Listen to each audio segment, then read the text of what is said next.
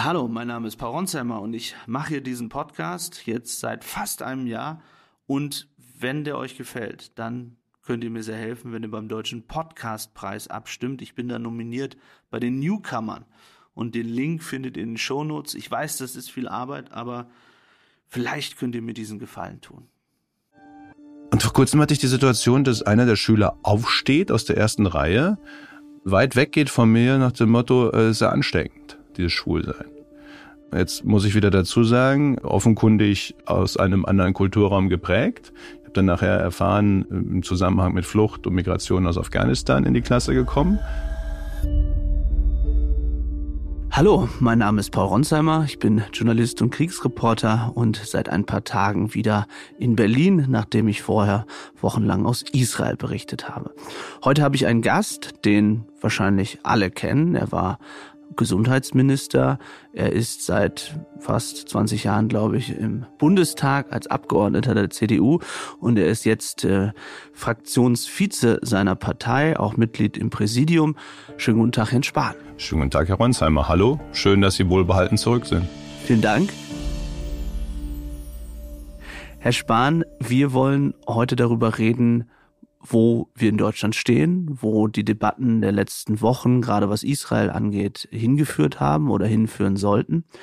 Und als ich zurückkam hier nach Berlin, bin gerade aus dem Flugzeug ausgestiegen und dann zu einer Veranstaltung, einer jüdischen Veranstaltung gefahren, wo ich ein Interview geführt habe und neben mir saß ein Gast, mit dem ich über die Situation gesprochen habe. Der hat zu mir gesagt, er hat manchmal das Gefühl, wenn er sich anschaut, wie das Leben für Juden in Deutschland momentan ist, dass unser Land schon so gekippt ist, dass es für Juden nicht mehr sicher ist, einerseits, aber andererseits, äh, dass wir möglicherweise schon an einem Punkt sind, wo Juden die Entscheidung treffen müssten, Deutschland zu verlassen. Wie geht es Ihnen, wenn Sie sowas hören? Hören Sie sowas auch? Und was macht das mit Ihnen? Es beschäftigt mich sehr. Ich war letzte Woche mit meinem Mann spazieren hier in Berlin. Und auf einmal kommt um die 40-jähriger Mann auf, auf uns zu. Der hat wieder umgedreht, nachdem er mich gesehen hat und sagte, Herr Spahn, ich wollte Ihnen nur sagen, erstens danke, dass Sie Themen ansprechen, kommen wir sicher gleich noch zu. Und zweitens, ich, ich bin jüdischen Glaubens, ich sitze auf gepackten Koffern. Er hat mir das Gleiche gesagt, wie das, was Sie gerade beschrieben haben. Und das kriege ich im Moment häufig mit, bei jüdischen Freunden, aber eben auch so bei solchen äh, Situationen auf der Straße, dass viele Jüdinnen und Juden in Deutschland gerade echt in Sorge sind. Und das, das treibt mich um, weil das ja was auch übers Land, über die Gesellschaft aussagt. Und ich finde, man kann die beiden Dinge ja auch einfach mal trennen. Das eine ist die Frage, wie hältst du es mit Israel, Palästina, dem Gazastreifen, selbst wenn man zu diesem furchtbaren Terroranschlag der Hamas eine unterschiedliche Meinung hätte. Also ich bin da sehr klar. Aber selbst wenn man sie hätte, gibt es ja dann noch den anderen Aspekt, was macht das hier in Deutschland? Und dass, dass jüdische Kinder, Jugendliche Angst haben auf dem Weg zur Schule. Angst haben, Kipper zu tragen, dass Davidsterne wieder auf Häusern gemalt werden, um zu zeigen, hier wohnen Juden. Das finde ich unvorstellbar eigentlich. Undenkbar wäre das ja noch vor, vor Jahren einerseits gewesen. Andererseits wundere ich mich auch, dass manche überrascht sind, weil diese Spaltung, dieses Stärkerwerden ja nicht nur von Antisemitismus, sondern auch von, von Dingen, die unsere Gesellschaft in Frage stellen. Also dieselben, die gegen Juden hetzen, hetzen auch gegen Schwule sind dieselben, die die Gleichberechtigung von Mann und Frau nicht selten in Frage stellen oder Andersgläubige abwerten. Dass das alles in der deutschen Gesellschaft wieder so Raum hat und gleichzeitig diejenigen, die unsere Freunde, Nachbarn, Mitbürger sind, Angst haben müssen in Deutschland, nur ihres Glaubens wegen, das ist für das Jahr 2023 ein trauriger, aber leider der reale Befund. Jetzt erlebe ich auch in der schwulen Community, dass es da auch eben nicht so klar geäußert wird, wie Sie zum Beispiel darüber sprechen, dass bestimmte Gefahren eben nicht gesehen werden wollen, sondern man sich auch in dieser Community teilweise sehr, ich will jetzt nicht sagen auf die Seite von Hamas schlägt, aber zumindest wenig Empathie mit Juden hat. Was glauben Sie, woran das liegt? Das ist so eine ganz komische, unheilige Allianz von Islamisten, Judenhassern oder auch, auch dieses judenhassende Ressentiment, dass man nicht nur, das gibt es linksextrem, rechtsextrem und eben in diesem, in diesem äh, orthodoxen, reaktionären, muslimisch geprägten Kulturkreis. Das ist ja nicht nur Islamismus, das wird schon auch in zu vielen Moscheen jeden Freitag gelebt und gepredigt. Da gibt es eine ganz komische unheilige Allianz mit dem linken Lager. Postkolonialisten, wie sie sich zum Teil nennen, die jede Kritik am Islam, das habe ich in den letzten Jahren ja auch schon öfter erlebt, äh, zum Beispiel dann zum Rassismus deklarieren und damit ja jede Debatte verunmöglichen. Und was ich immer daran nicht verstanden habe, ist, dass sie sich ja eigentlich zusammentun in dieser unheiligen Allianz mit denjenigen, die unsere westlichen Werte und damit ja gerade auch die Idee von Emanzipation, Aufklärung, Minderheitenschutz in Frage stellen. Und als auch schwuler Mann sage ich, eine Gesellschaft, die sich ihrer selbst nicht sicher ist, die unsicher ist, die gerade so, so in, in Bewegung ist wie die deutsche, da haben es alle Minderheiten schwer. Nur eine Gesellschaft, die in sich selbst ruht, ist wirklich offen für anderes, Fremdes, Neues, für Minderheiten. Eine Gesellschaft, die nicht in sich ruht, die wirtschaftliche, existenzielle Sorgen gerade hat, die gesellschaftliche Polarisierung, die sucht dann Sündenböcke oder die einfachen Antworten. Und das, was hart und heftig gerade die Jüdinnen und Juden in Deutschland trifft, kann ganz schnell auch andere Minderheiten. Also es ist das, das Aber warum ist das insgesamt, so, was, was mich in der Gesellschaft, was dabei besorgt mich echt, Umso verrückter ist es, dass es dann diese Queer for Palestine Schilderchen gibt, wo dann äh, schwule Einzelne oder Grüppchen, ich weiß es nicht, sich dann mit, mit der Sache auch der, der Palästinenser gemein machen, nicht selten mit der Sache der Hamas, ne, from the river to the sea ist am Ende das Auslöschen Israels. Und ich sage immer, der einzige westliche Staat in der ganzen Region, der einzige Staat, der Minderheiten achtet, wo Schwule und Lesben leben können, wo Andersgläubige, es gibt viele hunderttausende Muslime in Israel und null Juden im Gazastreifen, der einzige Staat, der Andersgläubige akzeptiert, ist Israel. Und wenn es überhaupt einen Staat gibt, der für Minderheiten in Deutschland sozusagen ein zu unterstützender sein kann, dann doch Israel. Als schwuler Mann in Palästina oder gar als Queerer in Palästina kommst du wahrscheinlich höchstens ein paar Stunden weit. Jetzt haben Sie am Anfang beschrieben, wie auch jüdische äh, Mitbürger Ihnen sagen, wie viel Sorgen Sie haben in diesen Tagen und Wochen. Stellt sich ja die Frage ein bisschen, oder nicht nur ein bisschen, sondern sehr, wie es so weit kommen konnte, also nach der Verantwortung. Und jetzt war Ihre Partei, Sie selbst auch Teil der Regierung, aber insgesamt eben 16 Jahre an der Regierung. Was haben Sie in Bezug auf die Sicherheit von Jüdinnen und Juden falsch gemacht? Die Frage ist ja eher, also wenn ich es weiten darf, wir sind natürlich mit in Verantwortung, auch ich war ja politisch in Verantwortung in Regierungsämtern. Ich finde, und das merkt man auch jetzt in Teilen wieder, es bleibt halt so oft beim Lippenbekenntnis stehen. Nach jedem Terroranschlag heißt es, und mit aller Kraft des Rechtsstaats müssen wir. Und nach jeder Attacke auf eine Synagoge, auf Menschen jüdischen Glaubens, aber auch, auch in anderen Situationen kommt dann immer die, die üblichen Sätze, die man ja bald schon gar nicht mehr hören kann, weil, weil sie sich so abnutzen. Und es folgt dann zu wenig daraus an, an Tat und Tun. Und dazu gehört zum Beispiel dann eben die Erkenntnis, dass jeden Tag, also wenn ich jetzt die Frage nehme eines muslimisch geprägten Antisemitismus, und ich sage noch einmal, damit sage ich nicht, das muss man ja immer dazu sagen, nicht jeder muslimischen Glaubens ist irgendwie Antisemit.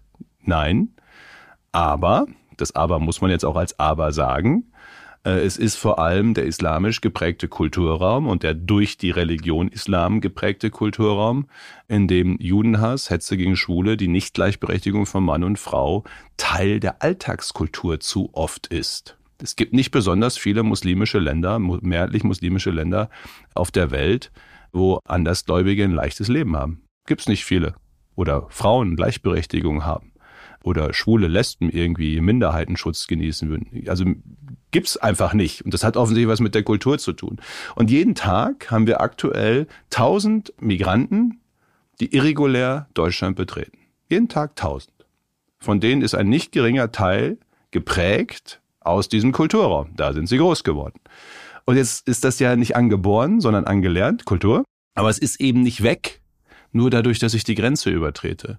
Und nach meinem Dafürhalten, und das sage ich seit vielen Jahren, nach meinem Dafürhalten waren sich viele über die Größe der Aufgabe, die das bedeutet, wenn Hunderttausende, ja mittlerweile Millionen Menschen aus einem so geprägten Kulturraum zu uns kommen. Ich meine, äh, ein Prozent der afghanischen Bevölkerung der Welt lebt mittlerweile in Deutschland. Ich war drei, vier Mal in Afghanistan. Das Land ist in Teilen Mittelalter. Und, und das, das, das prägt.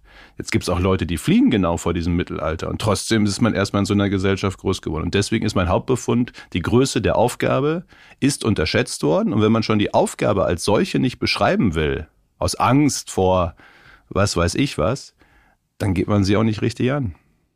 Sie sagen, man geht sie nicht richtig an. Viele, wenn wir jetzt mal darauf schauen, auch diese besonders radikalen Proteste, zum Beispiel in Essen, Sie selbst kommen aus Nordrhein-Westfalen, da haben wir Menschen gesehen mit Kalifatsflaggen. Und wenn man dann darüber spricht und sagt, das Problem anspricht, sagen viele, dass eben eine Menge dieser Demonstranten einen deutschen Pass haben. Also, dass sie eben nicht zu denjenigen gehören, die zum Beispiel ähm, 2015 zu uns geflohen sind, sondern schon sehr viel länger in Deutschland sind.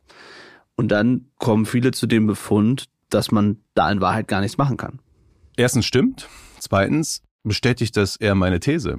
Also wenn es selbst in der zweiten und dritten Generation auch etwa bei Menschen, die aus der Türkei halt vor drei Generationen nach Deutschland gekommen sind, 60er, 70er Jahre.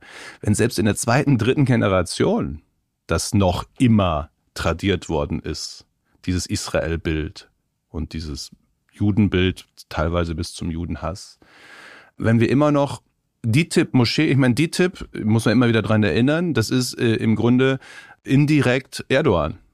Unterstehen der türkischen Religionsbehörde, Imame, nicht selten türkische Staatsangestellte.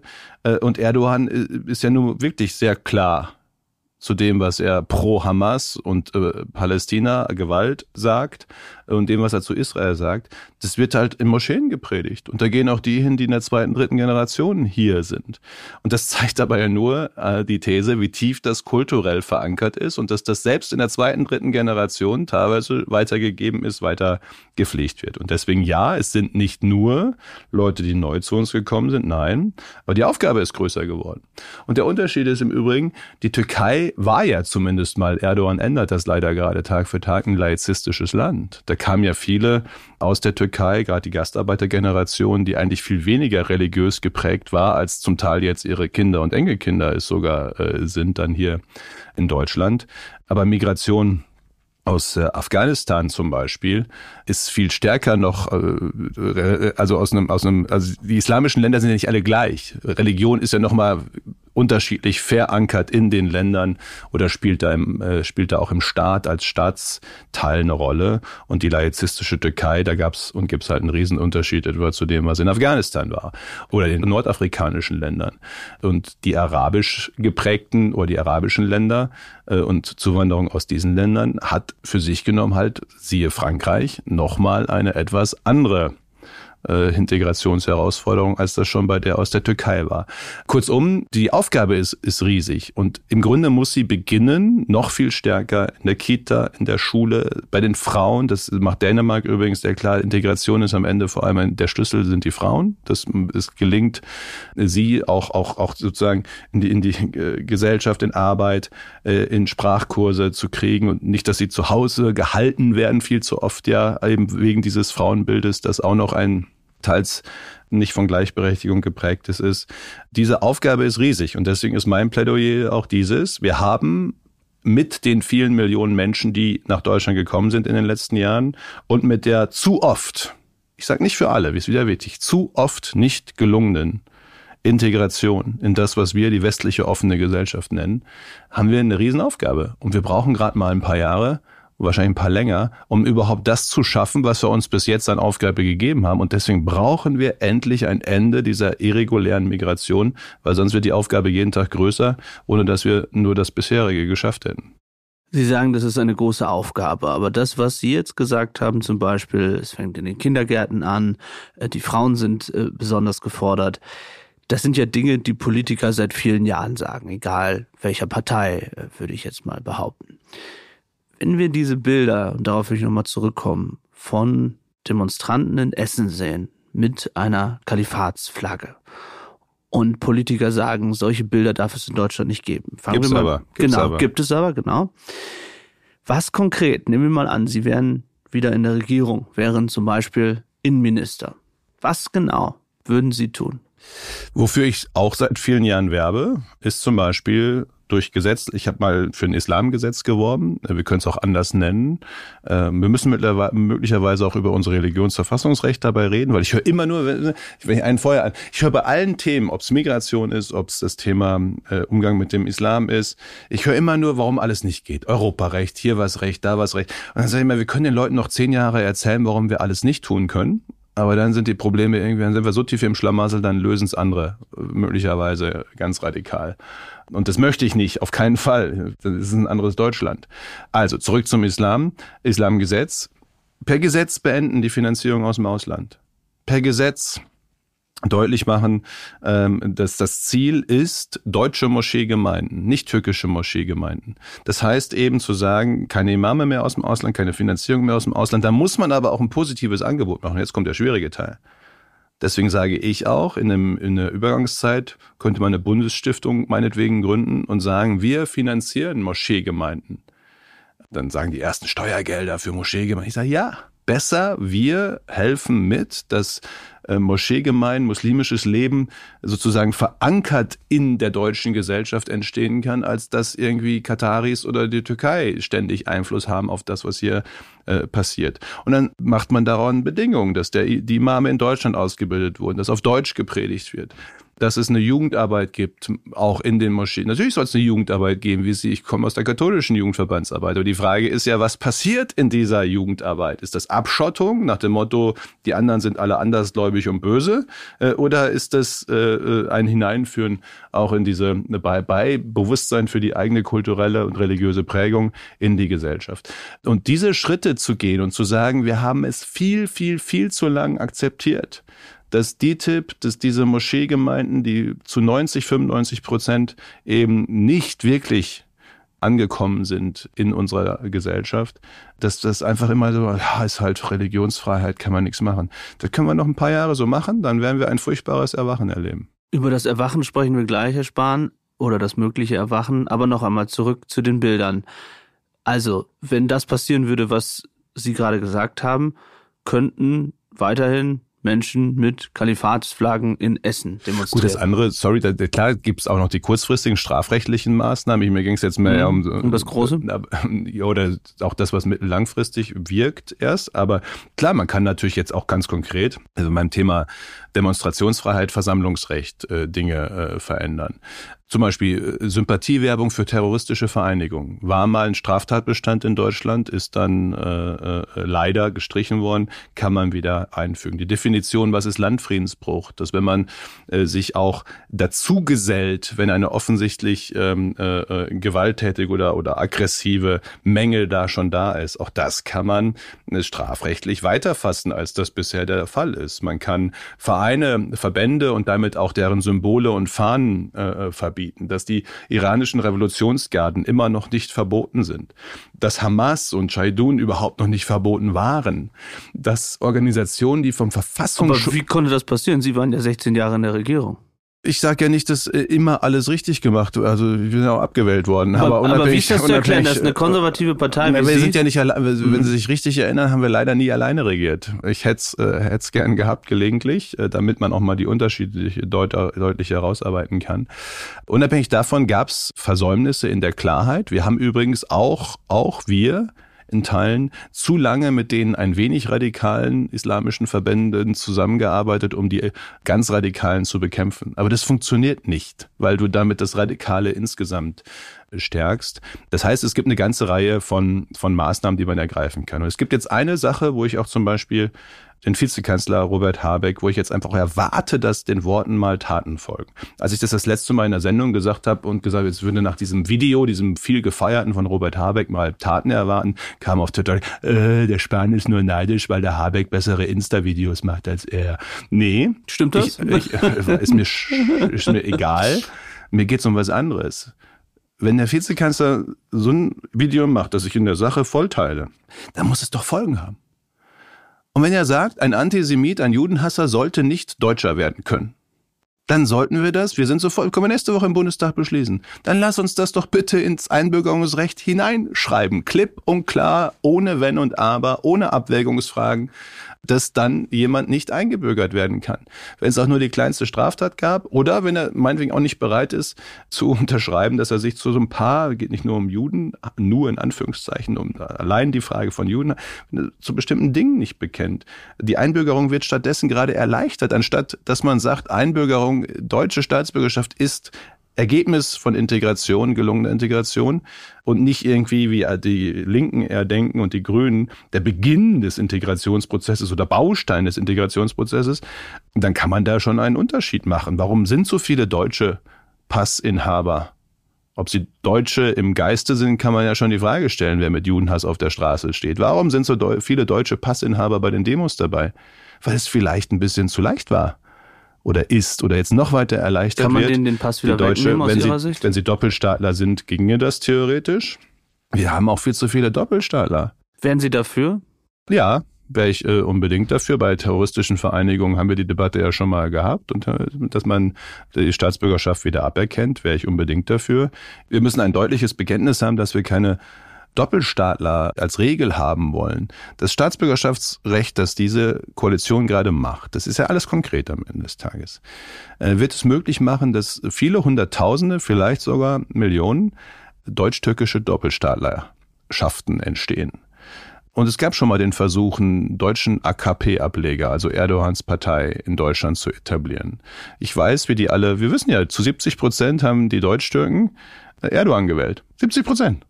Und umso mehr Doppelstaatler wir schaffen, desto mehr haben wir irgendwann die Frage, gibt es dann irgendwie eine, eine, eine, einen türkischen Ableger in unseren Parlamenten?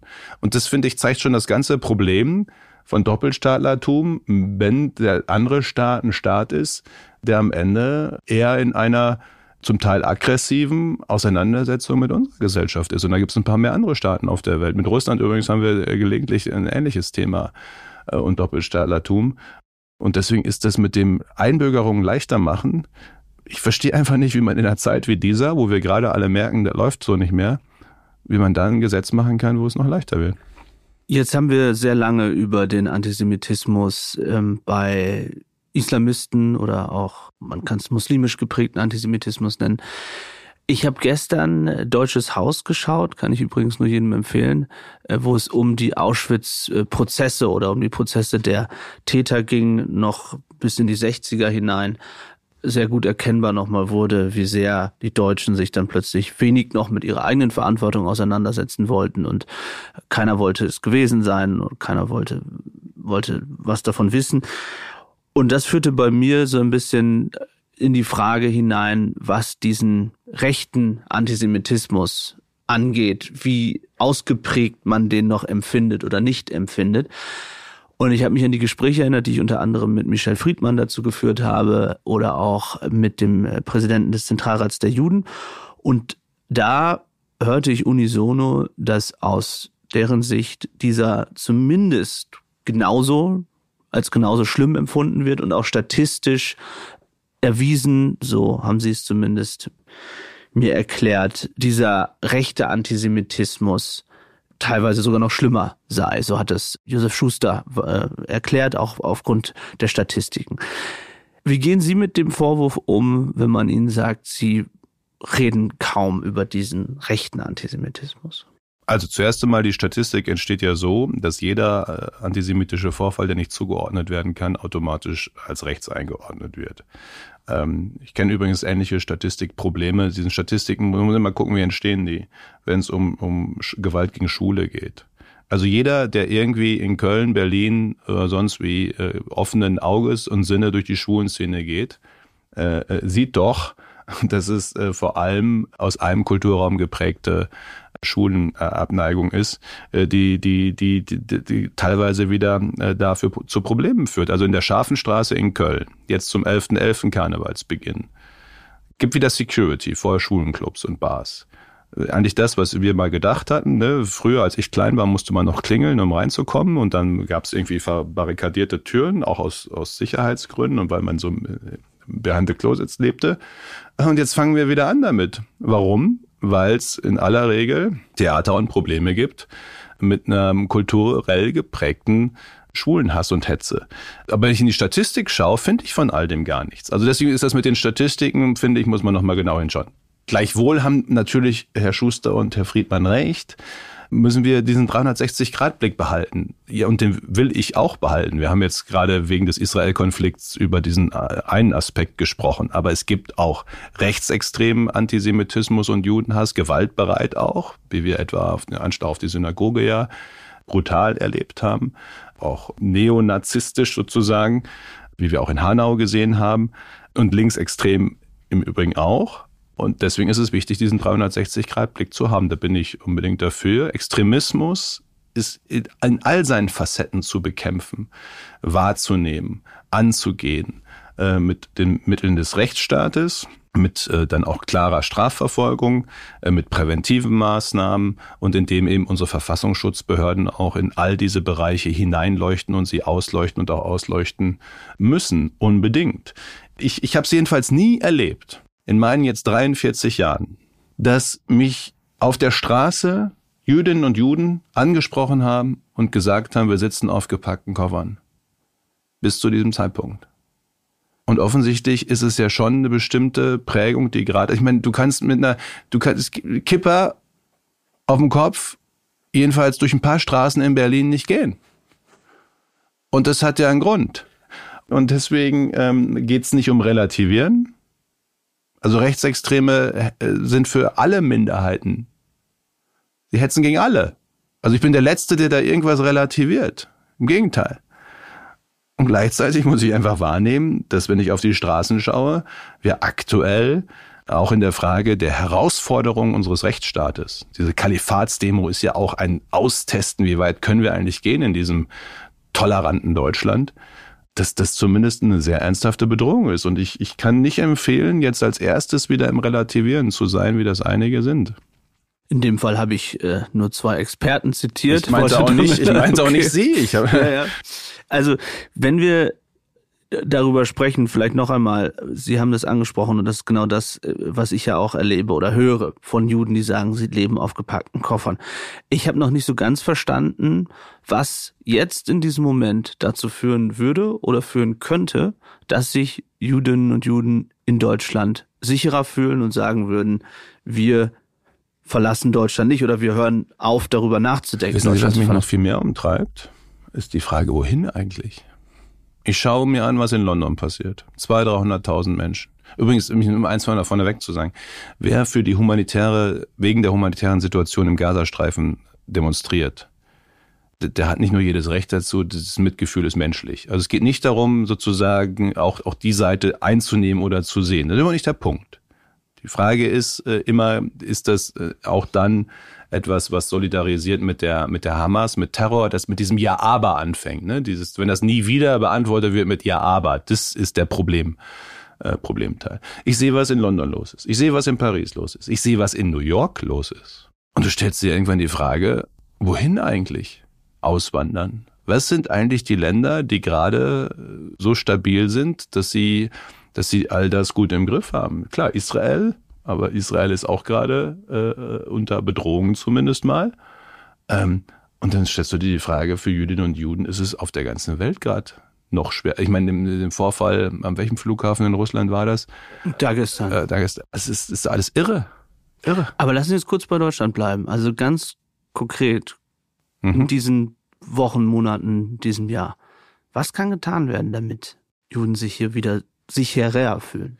Das sind die in Anführungszeichen kleinen Gesten des Alltags, dass jeder von uns einfach auch aufmerksam ist und sofort auch reingeht. Das fängt ja immer mit diesen kleinen Ressentiments an, diesen blöden Sprüchen zu, was Juden angeblich sind oder nicht sind und wenn es dann noch mit Finanzkapital und dieses ganze Zeugs, was man ja zum Teil auch, auch in der veröffentlichten Meinung, nehmen wir nur die Süddeutsche, äh, dann noch wieder angedeutet, äh, wird. Aber das gibt's ja auch oft genug im, im Alltag, dass man irgendwo was hört, dass man gleich reingeht. Also es fängt ja mit den kleinen, in Anführungszeichen kleinen, aber umso größeren Dingen an, einfach eine besondere Sensibilität zu haben in der Sprache und sie auch bei anderen abzuverlangen. Und wenn man was mört, ob es in der Familie ist oder am Arbeitsplatz oder wo immer, dann auch klar zu sein. Äh, mitzuhelfen dass sich jüdische Kinder und Jugendliche, da wo es jüdisches Leben äh, gibt, wohlfühlen können. Äh, das in den Schulen einfach auch wahrzunehmen, zu sprechen, mal so, vielleicht auch zu umarmen. Ich weiß, aber das ist, glaube ich, das, was in der akuten Lage jetzt auch einen Unterschied macht. Und dann ist der andere Teil natürlich Staat, Sicherheitsbehörden, Durchsetzung von Rechtsstaat, äh, auch sehr, sehr klipp und klar zu zeigen, dass man das nicht akzeptiert. Ich zum Beispiel etwas zugespitzt formuliert, bei den Corona-Rentner-Demos hätte ich beinahe gesagt, bei den Corona-Demos, die Wasserwerfer viel schneller auffahren sehen als bei manchen der Demonstrationen der letzten Wochen. Äh, und dann siehst du diese, diese jungen, grölenden Männer, fast nur Männer, und fragst dich, wo sind eigentlich diese Wasserwerfer, wenn man sie mal braucht? Also ist, auch da kann man ja einfach mal zeigen, dass wir das sehr ernst nehmen und am Ende die Dinge auch durchsetzen und nicht irgendwie passieren lassen. Auch in London, das beschäftigt mich auch sehr, wie die Metropolitan Police. Die Innenministerin ist ja fast über diese Frage zurückgetreten, ob eigentlich in London, in einer Gesellschaft, die ja noch viel mehr vor der Frage steht, schaffen wir eigentlich den Zusammenhalt der unterschiedlichen Kulturen in unserer Stadt noch, in Paris ja auch, dass das am Ende dazu führt, dass man vielleicht mittlerweile klein beigibt. Na, schon die Steuererklärung gemacht? Wir vom Handelsblatt haben in einem Steuerspezial analysiert, worauf das Finanzamt bei der Steuer 2023 genauer guckt. In unserem PDF-Ratgeber finden Sie die wichtigsten 16 Neuerungen, Einstiegstipps für Elster und vier Wege, wie Sie das Maximum herausholen. Sichern Sie sich also jetzt das digitale Handelsblatt vier Wochen für nur ein Euro unter handelsblatt.com slash mehrwissen. Die Frage, warum Präsident Macron nicht teilgenommen hat, also wir sind sozusagen ein paar Jahre vielleicht, wenn ich das so einfach formulieren darf, hinterher, hinter den Entwicklungen in Frankreich und UK. Aber das sind ja schon zwei Länder, wo man den Eindruck hat, da ist aus Sorge davon, dass einem das ganze Land äh, irgendwie äh, um die Ohren fliegen könnte im, im kulturellen Clash, gar nicht mehr die Bereitschaft da, dann auch klipp und klar zu stehen. Da sind wir noch nicht. Aber, aber vielleicht ja. schon ein bisschen auf dem Weg dahin. Und umso wichtiger ist es, diese Klarheit herzustellen in Wort und Tat. Aber ja teilweise schon, wenn Sie auch berichten aus Köln, wo Security vor Schwulenbars stehen. Wie geht Ihnen das persönlich als wahrscheinlich einer der bekanntesten Homosexuellen in Deutschland? Werden Sie angepöbelt auf der Straße? Wie oft erleben Sie das? Also ich erlebe es klipp und klar, auch ausgesprochen und geschrieben in, in bei, bei, bei Twitter, bei also Social Media, Hass und Hetze, in Briefen und Post, die mich erreicht, Öffentlichen Nahverkehr nutze ich schon seit zwei, drei Jahren nicht mehr wirklich, weil ich in der Pandemie und auch jetzt in der Folge einfach schaffe es nicht, in Ruhe U-Bahn zu fahren, ohne dass irgendwie Sprüche, sonst was sich ergeben, hängen jetzt nicht nur mit Schwulsein zusammen, sondern auch mit was anderem und, und generell der Polarisierung in der Gesellschaft. Deswegen erlebe ich ja die Situation, die viele andere im Alltag erleben, vielleicht, vielleicht dann doch weniger. Ganz konkret, jetzt wo ich komme gerade drauf, Schulklassen diskutiere gerne viel und oft mit Schulklassen und erwähne gelegentlich, wenn, wenn eben die Frage dahin geht, Privatleben oder sonst natürlich auch meinem Mann, dass wir was zusammen machen oder so. Und vor kurzem hatte ich die Situation, dass einer der Schüler aufsteht aus der ersten Reihe, weit weggeht von mir nach dem Motto, es ist ja ansteckend, dieses Schwulsein. Jetzt muss ich wieder dazu sagen, offenkundig aus einem anderen Kulturraum geprägt habe dann nachher erfahren, äh, im Zusammenhang mit Flucht und Migration aus Afghanistan in die Klasse gekommen. Und da waren auch mehrere Schüler äh, in der Klasse, die diese Erfahrung hatten. Und stelle einfach fest, in so einer Schulklasse, wo ich diskutiere, muss ich auf einmal diese, wir haben dann auch ein bisschen drüber diskutiert, muss ich diese, Grundsatzfrage auf einmal wieder verhandeln, wo wir doch alle immer gedacht haben, die 16, 17, 18-Jährigen von heute, da ist doch alles viel freier, offener, selbstverständlicher. Und du merkst auf einmal, nee, selbst da und dann auch noch sozusagen, wenn jemand in so einer Situation mit, mit mir ist, als, als, als Abgeordneter Diskussion im Reichstagsgebäude, selbst da spürst du es dann. Wie gehen Sie dann damit um? Was macht das mit Ihnen persönlich? Also nach der Diskussion brauchte ich tatsächlich erstmal zweimal schlucken, äh, aber in dem Moment habe ich einfach äh, versucht, also ich versuche dann in so einer Situation, auch bei anderen Themen, die Dinge mit auf den Tisch. Also es ist ja nicht gelöst dadurch, dass wir schnell zur Tagesordnung, so nach dem Motto, schnell weitermachen. Also Sie haben dann mit der Klasse diskutiert darüber? Ja, ich habe gehört, ja, jemand ein Problem damit. Und dann merkte ich schon so, mm, und dann, dann, dann kam noch irgendwo, kam dann die, dieses Stereotype, aber merkst du, auch die gibt's weiterhin verankert. In welcher Form? Ich, ich wollte gerade sagen, diese Stereotype nach dem Motto, ähm, äh, das führt doch zu weniger Kindern wenn, wenn so viele schwul sind. So, und, und solche Dinge halt, die habe ich alle gedacht, die habe ich irgendwie vor 15, 20 Jahren mal in der CDU diskutiert, die kommen auf einmal wieder. Aus einem ganz anderen Bereich. Und das erlebe ich schon auch. Aber dieses, dieses heftige, aggressive, ähm, auch teilweise Gewaltaffinität verbundene, was, was äh, eben Leute erleben, was weiß ich, in Köln, in Berlin auf der Straße, das habe ich einfach seltener, weil ich seltener an diesen Plätzen und Orten bin. Aber, aber, aber ich krieg's schon sehr stark zurückgemeldet, dass das viele beschäftigt an der, an der Stelle und dass das eben auch schwules, lesbisches äh, Leben und damit die berühmte Vielfalt einschränkt, verändert, dass das was macht. Und das ist nicht gut. Wenn wir jetzt über Lösungen sprechen und darüber, wohin Deutschland das alles führt, was wir jetzt erleben, wir haben über Antisemitismus, über Migration gesprochen, über das, was man tun könnte, um auch das Sicherheitsgefühl wieder besser zu machen. Aber ist es am Ende so, dass die AfD schon so sehr von dieser Debatte profitiert, dass sie am Ende bei 20, 25, 30 Prozent äh, sogar im Bund landen könnte. Und wenn wir uns anschauen, was in anderen europäischen Ländern los ist, wir haben Gerd Wilders gesehen in den Niederlanden, äh, der gewonnen hat. In Österreich ist äh, Herbert Kickel weit vorne in den Umfragen als FPÖ. Also wie können Sie überhaupt noch verhindern, dass die AfD gewinnt? Und wie sehr unterscheidet sich eigentlich Ihre persönliche Position bei diesen Themen momentan von der AfD? Also wo würden Sie den Unterschied sehen? Erster Teil, äh, ich bin wirklich ein Niederlande-Fan und Freund, ähm, auch mit dem Ergebnis auf Fred Wilders. Ich erlebe in diesen Diskussionen, auch wie wir sie in Deutschland führen, immer ein Ding nicht, das einfach mal gefragt wird, warum? Warum hat Fred Wilders so viele Stimmen? Warum Kickel so viel Zustimmung in Österreich? Warum hat die AfD 20 Prozent in Umfragen? Und übrigens 20 Prozent in Umfragen heißt jeder. Statistisch gesehen hat jeder bekannte Familie, Arbeitskollegen, die drüber nachdenken, AfD zu werden. Sonst können ja nicht 20 Prozent zustande kommen. Die Frage ist, warum? Und wenn das so ist, merkt ja jeder, das sind ja jetzt nicht alles auf einmal Rechtsradikale und Neonazis. Da gibt's ja auch mittlerweile gute Demoskopie zu über die letzten Jahrzehnte. Der Anteil der rechtsradikalen, des rechtsradikalen Denkens in Deutschland ist zwischen 8 und 12 Prozent, immer noch zu viel, aber stabil über Jahrzehnte. Und das Thema ist die Frage, warum entscheiden sich Leute, diese Parteien in Europa zu wählen? Und das sind offenkundig nicht gelöste Probleme. Wut, Frust, Enttäuschung. Und da ist Migration nicht das einzige Thema, also vor allem die Frage der nicht kontrollierten, irregulären Migration. Übrigens vor allem, das muss auch mal sagen, Migration aus einem Kulturraum. Also irgendwie Probleme mit der Integration aus, aus äh, Vietnam, Japan oder Brasilien sind mir in diesem Umfang jedenfalls nicht bekannt. Das ist ja ein Kulturraum, um den es geht äh, in der Migrationsbewegung in allen europäischen Ländern. Aber es gibt auch noch natürlich andere Themen, Inflation, Existenzfragen, Klima. Die beiden polarisierendsten Themen in allen westlichen Gesellschaften sind Klimaschutz und die Maßnahmen Klimaschutz und Migration. Und, und daran macht sich auch die Polarisierung in Deutschland fest. So, der einzige Weg, die aus wieder klein zu kriegen, in Anführungszeichen, politisch, ist Probleme lösen. Das ist banal, aber es ist auch einfach so.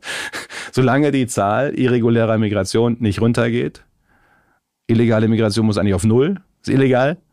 Wir werden die äh, am Ende immer wieder auch aus diesem Thema heraus politisch Gewinn machen. Jetzt gibt es die andere These, die sagt, wenn man über Migration redet, es aber nicht löst, macht man die AfD groß. Deswegen darf man nicht über Migrationsprobleme reden. Das ist so die andere Logik. Ne? Bloß nicht drüber reden, profitieren die Falschen davon. Und ich glaube, beides ist wichtig. Drüber reden, weil nichts ist schlimmer als der Eindruck, die da in Berlin oder wo immer äh, kriegen ja nicht mit, was los ist. Und das zweite ist aber dann lösen, nur drüber reden. So sind wir wieder bei diesen ganzen wohlfallen Ansprachen und sonst was. Jedes Mal, wenn irgendwo was passiert, es muss was folgen. Wenn nichts folgt, dann drehen die Leute irgendwann durch. Und, und das ist das aktuelle Problem. Und ja, auch da sind wir mitverantwortlich. Wir haben auch gesagt, 2015 darf sich nicht wiederholen, steht sogar in Beschlüssen der Partei.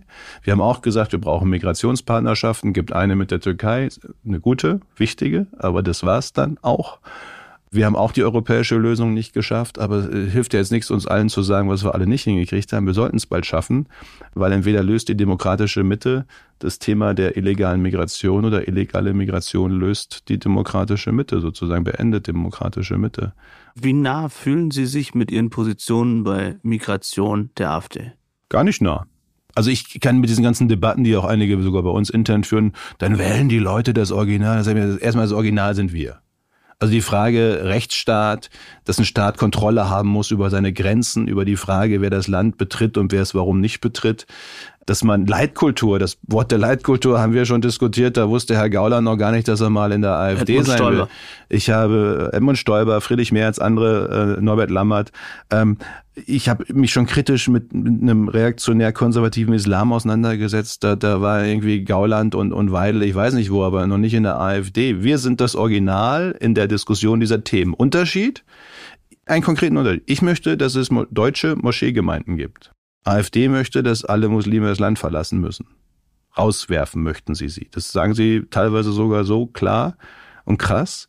Aber das ist ein völliger Unterschied. Ich möchte, dass es weiterhin humanitäre Hilfe gibt für Flüchtlinge. Aber eben nicht irregulär, unkontrolliert, sondern Grenzen äh, kontrollieren und zumachen und gleichzeitig Kontingente aufnehmen aus den Kriegs- und Krisengebieten. Nicht null, die wollen null. Wir wollen und können weiterhin humanitäre Hilfe leisten. Und so kann man durch verschiedene Themen durchgehen, wo man sieht, es gibt Sprache, äh, Sprache ist ein Riesenunterschied. Ob du Ressentiments schürst, ob du verallgemeinerst, ob du so eine aggressiven, auch Untergangsstimmung machst.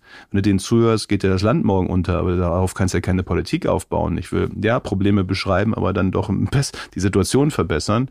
Sprache ist ein ganz, ganz wichtiger Unterschied äh, auch zu den, zu den Radikalen und Populisten. Und insofern gibt es eine ganze Reihe Unterschiede, aber ich lege schon Wert darauf, dass das Original für Rechtsstaat und Grenzkontrolle, das sind wir. Wie erleben Sie in dem Zusammenhang die Rolle der Medien? Also alles, was das Thema Migration, äh, Flüchtlinge, vielleicht auch 2015 angeht. Und ich kann vielleicht ruhig mal verraten, wir kennen uns jetzt schon eine lange Zeit, äh, habe schon über Sie berichtet, auch in der Zeit, als Sie CDU-Bundestagsabgeordneter waren, also vor der Zeit auch, als sie Gesundheitsminister wurden. Und wir haben uns auch häufig darüber unterhalten, wie 2015 äh, zu bewerten ist. Und ich habe das auch hier im Podcast schon mal erzählt, dass ich eben in dieser Zeit Flüchtlinge begleitet habe auf einem Boot, unter anderem ähm, bis nach Deutschland. Und muss sagen, dass ich sehr unterschiedliche Erfahrungen gemacht habe, auch mit Flüchtlingen, auch äh, tolle Beispiele für Integration. Kann vielleicht eins mal erzählen, mich rief Ferras an, einer derjenigen, die ich damals begleitet habe, der jetzt eine, eine hohe Position dort hat und für den Antisemitismus überhaupt nicht zutrifft, ja, der dann sagte, ja, und ich habe jetzt hier eine israelische Firma beauftragt, die das und das für uns macht. Also ja, als Syrer mit einem syrischen Background ähm, fand ich das ähm, wirklich toll, muss ich sagen, weil man darf ja immer nicht vergessen, wie eben dort Syrer auch aufwachsen mit Schulbüchern, wo sie lernen, dass Israel das Böse ist äh, und so weiter und so fort. Und wir haben uns damals darüber, äh, wir haben diskutiert darüber, was der richtige Weg ist. Und ich war weitaus positiver eingestellt, was das Thema angeht, oder optimistischer, kann man vielleicht sagen. Und äh, bin durchaus ins Grübeln gekommen, ob bestimmte Positionen von mir oder auch von anderen in den Medien damals falsch waren und ob wir sozusagen auch ein bisschen, und dann nehme ich jetzt mal vielleicht eher Twitter oder Social Media, unfair mit Leuten wie Ihnen umgegangen sind, ähm, die härter formuliert haben damals oder auch schon klarer ihre Position bezogen haben. Wenn Sie jetzt so ein bisschen zurückblicken und auch auf heute schauen, wie sehen Sie die Rolle von, von Medien in dem Zusammenhang? Naja, verallgemeinern hilft auch, auch da äh, eher, eher seltener. Aber die Bereitschaft, ich formuliere es mal freundlich, die Größe der Herausforderung etwa beim Thema Integration wahrzunehmen, die erlebe ich erst in den letzten Wochen etwas aus, wenn überhaupt, aber etwas ausgeprägter. Und dieses, äh, ich erlebe das ja auch in Sendungen. Natürlich gibt es die, die positiven Beispiele, die gibt es zigtausendfach. So, die muss man auch gelegentlich erwähnen. Aber ich erlebe es dann in der Sendung, dass dann immer das, das, das positive Beispiel des super Integrierten neben mir sitzt und dann sozusagen das Bild gezeichnet wird, als wäre das der Regelfall. Es ist leider äh, zu oft nicht der Regelfall, sondern der Ausnahmefall. Jedenfalls mal, wenn es um Arbeit, äh, nehmen wir nur die Statistiken aus seit 2015 von den äh, Afga afghanisch-syrischen Flüchtlingen arbeitet nicht mal die Hälfte, ist nicht mal im Arbeitsmarkt integriert, aber in der Sendung sitzt immer der super integrierte äh, Arbeitende neben mir. Und dadurch entstehen natürlich Bilder und, und, und Zerrbilder äh, auch. Das gilt nicht für Medien generell, das wäre jetzt zu pauschal, aber das gibt schon so eine Tendenz dahin, die Dinge. Woran liegt das aus Ihrer Ich glaube, das ist zum Teil auch geprägt aus diesem, wenn wir, wenn wir die Wahrheit sagen, helfen wir den Falschen. Also dieses AfD-Thema wieder. Ne? Wenn, wir, wenn wir sagen, wie problematisch es wirklich ist, dann profitiert die AfD. Ich, aber wenn ihr nicht sagen, was ist, habe ich doch mal irgendwo gelernt über Journalismus. Wenn ihr nicht sagt, was ist, die Leute spüren das doch, die sind nicht doof. Und, und, und die reagieren ja auch. Also meine These auch mit Blick auf das, was mit Aiwanger passiert ist, ist ja auch in dieser, in dieser Gegenreaktion, die ja dann entstanden ist. Die ist ja die Gegenreaktion bei vielen entstanden. Jetzt erst recht für Aiwanger. Weil wir lassen uns doch nicht von den Medien und schon gar nicht von der Süddeutschen sagen, was wir zu denken haben. Da, da ging es gar nicht mehr darum, ob und das und wie der in Jugendzeiten furchtbar falsch gelegen hat, wahrscheinlich, so allem, was man weiß oder sieht. Aber in der Art und Weise gab es so eine, so eine Gegenreaktion, die es so vor 20 Jahren, glaube ich, gar nicht gegeben hätte, weil einfach ein, ein wachsender Teil von Leuten, in Englisch würde man sagen, fed up ist, äh, satt hat, ähm, dieses Moralisierende, dieses äh, die Dinge anders darstellen, als sie sind und, und im Zweifel die Wahrheit nicht zumuten wollen, weil es könnte ja die Falschen profitieren, dass das hoffentlich viele verstanden haben, dass das das Gegenteil erreicht und dass auch der Glaubwürdigkeit von Journalismus nicht gut tut, wenn das so passiert. Allerdings macht mir eher Sorgen, wir berichten, es ist jetzt wirklich spanische anekdotische Empirie, das habe ich keine Studien zu, wenn wir berichten selbst eher Linke, oder links eingestellte, wenn ich es jetzt mal so vereinfachen darf, Journalisten, ältere, die auch jetzt kein Problem damit haben, wenn ich sie ein bisschen eher links einordne, die mir aber sagen, selbst sie erschrecken langsam, was an aktivistischen Nachwuchs sie erleben. Also wo, wo man ja die Frage ist, wie wird Journalismus eigentlich in 20 Jahren sein, in 10 Jahren sein, wenn jetzt sozusagen diejenigen, die eher mit einem Aktivismus Ansatz, ich muss die Welt retten. Nicht ich muss über die schreiben, die die Welt retten, sondern ich muss die Welt retten, äh, in, die, in die Redaktionsstuben kommen. Und meine Vermutung wäre, die Ablehnung, die das erfährt, bei nicht allen, aber doch einem wachsenden Teil der Bevölkerung, wird dadurch eher noch zunehmen. Und deswegen wäre es gut, ich meine, meine Leute sagen mir immer, man darf nie Medien kritisieren, würde ich nie tun als Politiker. Aber Mich dürfen Sie immer kritisieren, Herr Spahn. Darum geht's nicht. Ich glaube, es wäre gut, wenn auch Medien selbstkritisch ein paar Dinge der letzten Jahre mal hinterfragen. Gilt übrigens auch bei anderen Themen. Das gilt auch bei dem anderen polarisierenden Thema Klimaschutz. Wie oft wir Weltuntergang äh, äh, gemalt und gezeichnet kriegen, anstatt eine vernünftige, faktenbasierte Debatte, gilt für ein paar andere Themen wahrscheinlich auch. Wenn ich das jetzt mal zusammenfasse über alle Probleme, die wir gesprochen haben und wo wir momentan stehen in Deutschland, frage ich mich dann wieder angeschlossen an das, was mir der jüdische Mitbürger dort am Donnerstag gesagt hat. Haben wir diesen Punkt vielleicht schon überschritten und erleben wir in Deutschland am Ende genau das, was wir eben gerade in den Niederlanden erlebt haben und in Österreich sehr wahrscheinlich erleben oder auch in Frankreich, wo wir sehen, wo Le Pen steht? Das ist nicht leicht zu beantworten. Sagen wir mal so, das Risiko, dass dieser Punkt überschritten wird, worden ist, ist, ist hoch. Und es gibt nur einen einzigen Weg, das zu vermeiden oder wieder in eine andere Richtung zu bringen. Und der ist so banal, ich habe ihn schon mal vorhin gesagt, aber ich sage ihn trotzdem nochmal. Der einzige Weg ist, ist Probleme lösen. Es gibt so drei, vier, fünf Themen, wo es eine breite gesellschaftliche Mehrheit gibt, die es anders sieht als das, was Recht ist und das, was die parlamentarische aktuelle Mehrheit sagt. Das ist das Thema Bürgergeld, lohnt sich Arbeiten noch, geht es eigentlich gerecht zu im Land? Das ist das Thema Klimaschutz mit Augenmaß, Maß und Mitte und nicht mit der Brechstange. Das ist vor allem das Thema Migration, irregulär, unkontrolliert und die Frage gescheiterter Integration.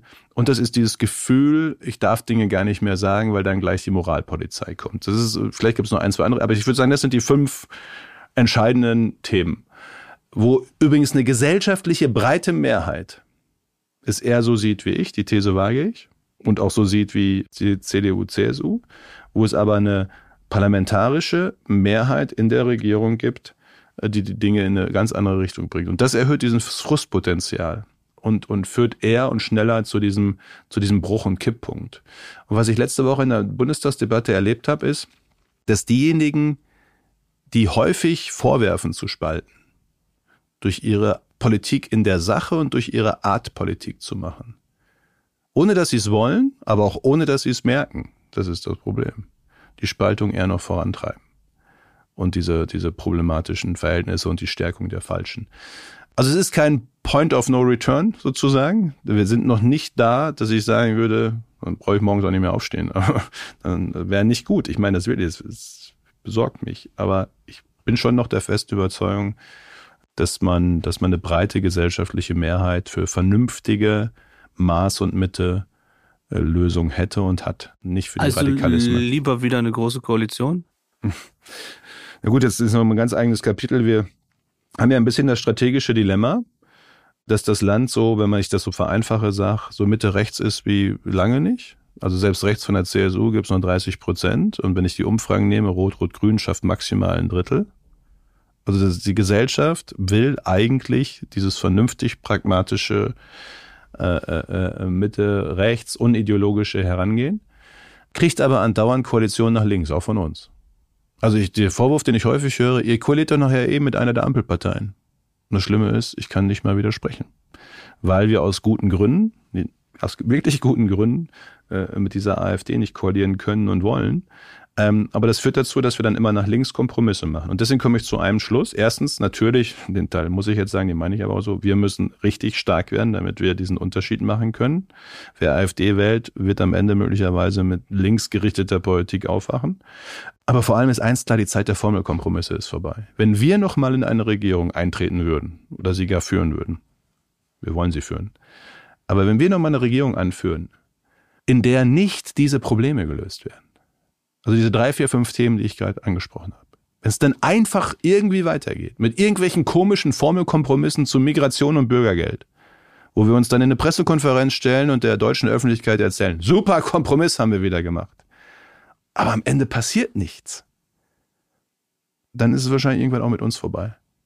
Das ist sozusagen unser letzter Schuss, auch als CDU-CSU. Und das ist auch der letzte Schuss für die demokratische Stabilität des Landes. Weil wenn wir auch noch Glaubwürdigkeit verlieren bei diesen Themen, dann bleiben möglicherweise nur noch die Radikalen über. Und das ist ein Zustand, den ich mir nicht wünsche. Zum Abschluss, äh, Herr Spahn, viele sagen mir immer, ich spreche über so schwierige, schlimme, große Krisenthemen. Und glaube ich, auch heute haben wir natürlich viel über Probleme gesprochen, die momentan in Deutschland da sind. Gibt es irgendetwas, was Ihnen in den vergangenen Wochen und Monaten trotz dieser Weltlage, und wir haben noch nicht mal über die Ukraine gesprochen, aber gibt es irgendetwas, was Ihnen persönlich Hoffnung gemacht hat, dass es vielleicht doch nicht so schlimm ist, wie wir denken, oder vielleicht besser werden könnte? hatten Sie Begegnungen und irgendetwas, was unsere Zuhörer vielleicht besser schlafen lässt? Eine Happy Note am Ende. Also kann jetzt spontan nicht mal mit, mit so irgendwie so einer richtigen dienen, außer dass ich an ganz vielen Stellen und im Kleinen und im Großen einfach einfach ja diese positive, dieses ehrenamtliche Engagement, dieser Einsatz für für andere, ob ich daheim bin im Münsterland, äh, wo ich das erlebe, äh, wenn ich, wenn ich sehe, wie, wie dieses, dieses Land dann doch immer wieder in weiten Teilen schon auch zusammen bleibt und hält. Wo ich auch immer auf die Frage, wenn man einfach mal durchspielt, ich habe ja die Frage in der Pandemie häufig den Demonstranten, in welchem Land wäre der eigentlich lieber? In Russland? Wo wäre der eigentlich lieber? Und wenn man sich diese Frage ab und zu mal durchspielt, wo wär's da eigentlich lieber? In welcher Gesellschaft? In welchem Land? dann fallen mir jedenfalls nicht besonders viele ein. Also zum einen dieses, dieses, dieses Erleben sozusagen im Mikrokosmos von Ehrenamt, Einsatz mit menschlich, aber auch von, von Ideen, Innovationen, äh, Welt nach vorne. Das Verrückte ist ja, du redest ja manchmal über Quantencomputing und, und, und irgendwie AI und eine Stunde später siehst du Bilder aus dem Mittelalter aus Afghanistan. Das ist beides Menschheit. Es ist schon verrückt, was da gerade gleichzeitig passiert. Aber dass du diese kleinen Momente gibt, die einem Hoffnung zurückgeben. Und das große Momentum ist einfach dieses, wenn es überhaupt ein Land gibt, das so gute Voraussetzungen hat, gesellschaftlich, wirtschaftlich, politisch, in der Stabilität, stand heute noch, die Dinge in die richtige Richtung zu bringen, dann Deutschland. Und das ist der Grund, warum, also brauchst du morgens ja nicht mehr wach werden, warum ich jedenfalls äh, weiterhin mit Optimismus Politik mache. Und allerletzte Frage, was wäre Ihr Lieblingsposten, um das alles verändern zu können? Wollen Sie immer noch Kanzler werden? Podcast dabei, Springer. Kanzler, Innenminister? Was wäre es? Das ist ja alles irgendwie schon wieder Fälle verteilen, bevor irgendwie Bären erlegt sind. Den Spruch haben wir auch schon gesagt und gehört alle miteinander. Nein, ich, ich habe echt Bock drauf, mitzuhelfen, dass wir nochmal regieren. Nicht nur, weil ich glaube, das ist schöner ist zu regieren, ist es echt, sondern weil es, glaube ich, auch dem Land gut täte. Ob und wie ich dann noch an anderer Stelle mithelfen darf bei diesem Regieren, werden wir dann sehen. Ich habe ich hab die letzten fünf Jahre, wie, wie die politische Landschaft in Deutschland generell, so viel erlebt. Aufs und Abs, immer begleitet von Paul Ronsheimer. Ähm, ich weiß nicht, was die nächsten drei, vier, fünf Jahre bringen. Schauen wir mal. Ich möchte jedenfalls mithelfen, dass es gut wird. Herzlichen Dank, Jens Spahn, für die Zeit, die Sie mitgebracht haben und für die Gedanken und alles Gute Ihnen. Dankeschön. Danke ebenso.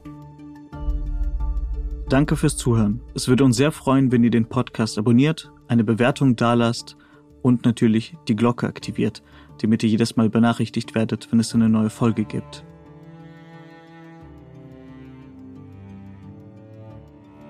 Imoisenko und Georgos Mutafis. Produktion Serda Dennis.